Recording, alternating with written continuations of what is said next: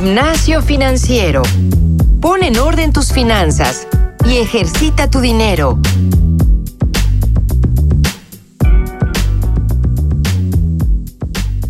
Bienvenidos a un nuevo episodio de Gimnasio Financiero. Yo soy Francisco Eguiza y como siempre les agradezco a todos ustedes que nos están acompañando cada viernes en este podcast, Gimnasio Financiero, donde hablamos de finanzas, de ahorrar, de invertir, de libertad financiera, etcétera, etcétera.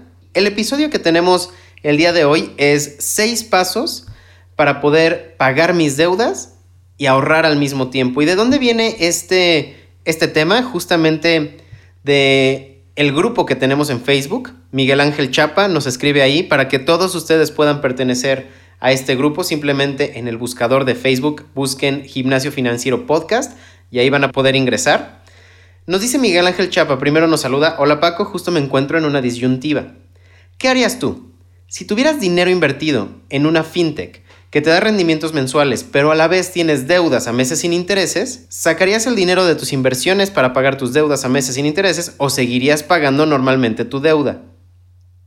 Primero yo le comento a Miguel Ángel Chapa y a todos ustedes en la audiencia, creo que definitivamente yo no soy una persona que, que, le guste sacar cosas a meses sin intereses y antes de pasar a los seis pasos para poder pagar una deuda y ahorrar, el primer tip que sí les quiero dar y dejar muy claro, por favor, yo sé que es muy atractivo el tema de meses sin intereses. La realidad es que estamos adquiriendo una deuda que no nos permite ver a futuro. Es decir, si yo saco un refrigerador, una televisión, una sala, eh, lo que sea, que yo lo saque a meses sin intereses, y de repente en el mes 4, desafortunadamente tengo que ir al hospital porque tuve un torzón en el tobillo, me pusieron una férula y tuve que pagar 5 mil pesos, chin, ya no tengo la capacidad de pagar ese mes sin interés y se puede convertir en un problema. Eso sí es muy relevante. Yo lo he dicho en muchos episodios anteriormente. Definitivamente, si tienen la capacidad de pagar de contado, paguen de contado. Si no tienen la capacidad de pagar de contado, ahorren y cuando ya puedan juntar la cantidad completa para hacer esa adquisición, compren. Los meses sin intereses no son muy recomendables o al menos yo definitivamente no las recomiendo. Por supuesto que decir meses sin intereses regularmente pues nos brillan los ojos porque puedes pagar en, segmentos mensuales, pero no estamos considerando que cualquier eh, incidencia, cualquier tipo de eh, urgencia que nos exija gastar dinero, nos va a, mover ese, mes sin interés, como, como se menciona. Entonces, para contestar más a fondo, creo que en este tema de, de, poder pagar una deuda y ahorrar, siempre escuchamos allá afuera una frase que dice, pagar deudas no te permite ahorrar. Yo creo que no hay declaración más falsa que la que acabo de decir, porque pagar deudas y ahorrar sí es posible. Lo único que se requiere es un muy buen plan de acción. Y ese plan de acción es lo que les voy a presentar el día de hoy con estos seis consejos para pagar las deudas y ahorrar al mismo tiempo. El primer consejo, el primer paso que, les voy a, a decir es comienza deteniendo la adquisición de deudas y gastos. Si tú ya estás viendo que te están absorbiendo las deudas, lo peor que puedes hacer es adquirir una deuda adicional. Revisa de inmediato los gastos hormiga y los gastos sobrantes que te están impidiendo tener mayor capital y sobre todo revisa tus compras diarias dispensables. Dispensables, es decir, cualquier visita a la tienda, cualquier eh, compra eh, por internet que realmente no necesitabas, compras de ocio, quizás, no sé, ese café que, que se compra uno en la mañana, partamos desde el hecho que yo ya estoy endeudado y definitivamente quizás ese café o ese gasto de ocio lo pude haber eh, evitado y eso me hubiera dado un aumento inmediato de mi liquidez mensual. Ahora hablando de liquidez mensual, voy al paso número 2. Tenemos que analizar el ingreso mensual que estamos realmente teniendo. Digamos, todos los puntos en esta lista son muy muy importantes, pero analizar este ingreso, el total mensual que estoy recibiendo, es imperativo para tener éxito con la estrategia de pago y ahorro. Este número es la base de todo lo que vamos a hacer a continuación, ¿vale? Tomando en cuenta cuánto ingreso tienes al mes, tú vas a obtener la capacidad de definir en qué sí lo puedes gastar o en qué lo tienes que gastar. Porque ahorita como estamos hablando de deudas, definitivamente creo que tenemos que definir el tengo que gastar o el puedo gastar, ¿vale? Así tú vas a saber cuánto realmente te queda disponible para tu ahorro. Pero el siguiente paso, el siguiente consejo es el que realmente nos va a dar un punto clave en todo este tema de cómo puedo pagar una deuda mientras también quiero ahorrar. La suma anterior, es decir, este ingreso mensual, la tengo que convertir a un capital neto. ¿A qué me refiero con el capital neto?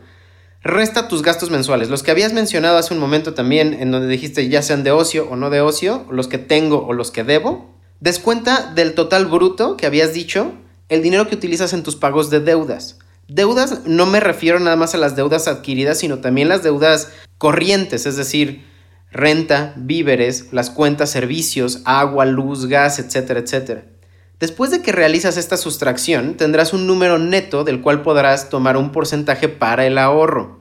Es muy importante que destines un monto fijo al ahorro mensual, es decir, si yo defino que en mi capital neto tengo sobrante quizás mil pesos, dos mil pesos, ese sobrante yo voy a decir, ok, ¿cuál es el porcentaje que yo quiero ahorrar mes a mes de este neto? Digamos, yo encontré un sobrante de dos mil, dos mil pesos, defino a partir de este momento que tengo que ahorrar 50% de ese sobrante, entonces mil pesos siempre va a ser lo que mes a mes yo voy a meter a mi cuenta de ahorro.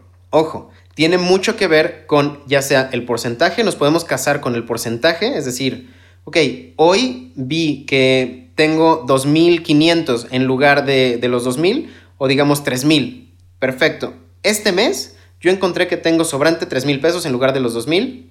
50% va mi ahorro, o sea, 1500. O casarnos con el monto. Si no me casé con el porcentaje, me puedo casar con el monto. Ok, tengo 3000 o tengo 4000 en lugar de los 2000. Lo que yo ya definí que es mi ahorro mensual son 1000 pesos. Entonces voy a ahorrar 1000 pesos siempre que, que, llegue ese capital neto que tengo sobrante. ¿Qué pasa si haces la resta y quedas en números rojos? No importa, para eso está eh, el punto anterior que, les habíamos dicho, en donde define, por favor, cuáles son los gastos que sí tienes sí o sí que hacer y cuáles son los gastos que sí puedes ahorrarte.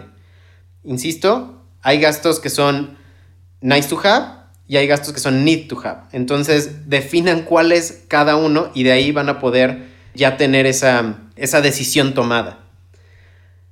Aquí en el punto número 4 siempre vamos a tener que definir una periodicidad. Yo siempre les voy a recomendar que sea mensual. Pero ¿qué pasa? Hay gente que prefiere hacerlo quincenal. ¿Por qué? Porque a la quincena hay veces que tengo que pagar la renta en una quincena y en otra quincena no. Entonces hacen ese, ese ejercicio. Hay veces que, oye, es que la verdad como el agua lo pago bimestral, entonces me gustaría eh, mis ahorros tenerlos trimestrales. Es un poquito más complejo, pero se puede. El tema es cásate ahora sí con una periodicidad. Si tú dices semanalmente voy a ahorrar 100 pesos o 1000 pesos, ahorra semanalmente 100 pesos o 1000 pesos. Si lo vas a hacer quincenal, hazlo igual religiosamente quincenal o religiosamente mensual. Pero nunca muevas esa, esa periodicidad, porque ¿qué va a pasar? Si yo hoy digo, ok, mensualmente voy a ahorrar 2000 pesos y de repente el mes siguiente digo, chin, es que me gasté un videojuego que me quería comprar o una televisión que quería o mis hijos me, pidieron X, Y o Z, lo compré. Este mes no voy a poder ahorrar los dos mil pesos. El siguiente mes tendrías que ahorrar cuatro mil porque tienes que ir bajo la premisa de que tú estás yendo a un objetivo claro sobre ese ahorro. Ahorrar nada más por ahorrar no, no, es, no es tan bueno, no es tan válido porque justo lo que va a pasar es que si tú no te pones un objetivo, vas a claudicar antes de llegar a ese objetivo porque no lo tienes claro. Entonces pónganse un objetivo muy, muy claro y a través de eso ya realmente poder llegar a esa meta que tú tienes. El paso número 5 es paga tus, tus, deudas de la más alta a la más baja. Siempre es extremadamente relevante hacer eso. Define la prioridad del pago de deudas por cuál es la que más te está ahogando, porque cuando te liberes de esa deuda que es la que más te está ahogando, va a ser más sencillo para ti pagar el resto de las deudas que son más pequeñas.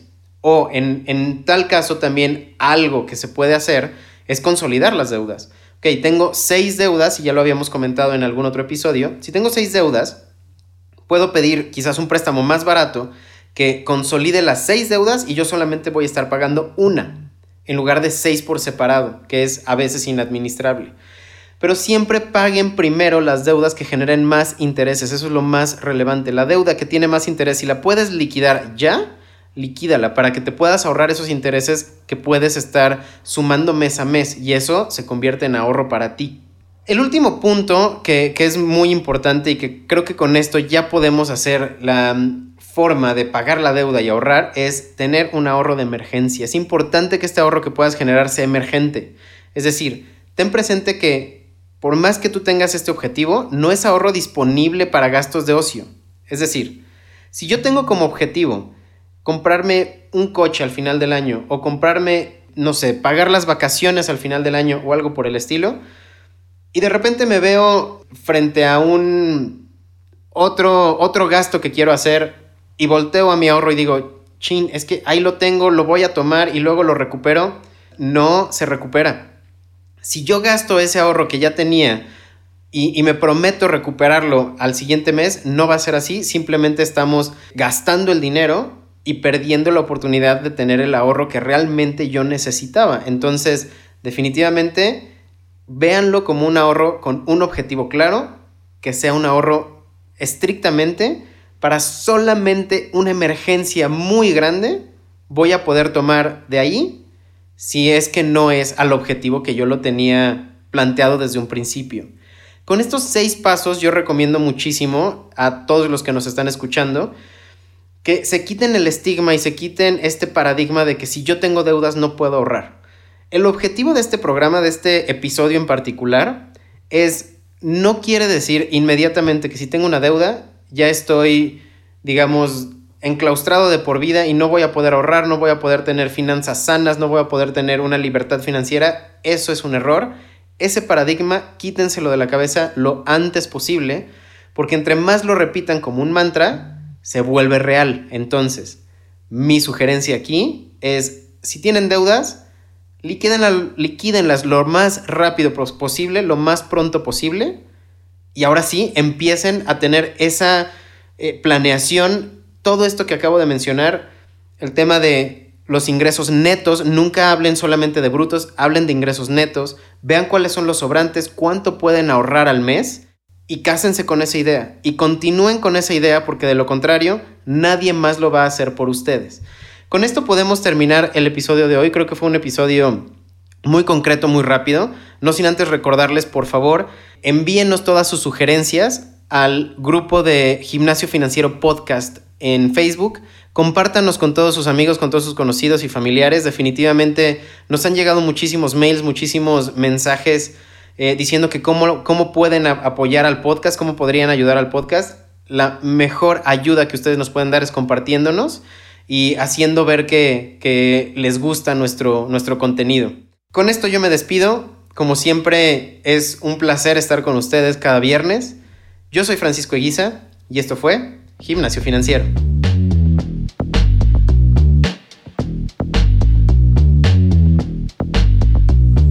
El entrenamiento de hoy ha terminado. No olvides reforzar tus finanzas todos los días y compartirnos con tus amigos. Te esperamos la próxima semana en Gimnasio Financiero.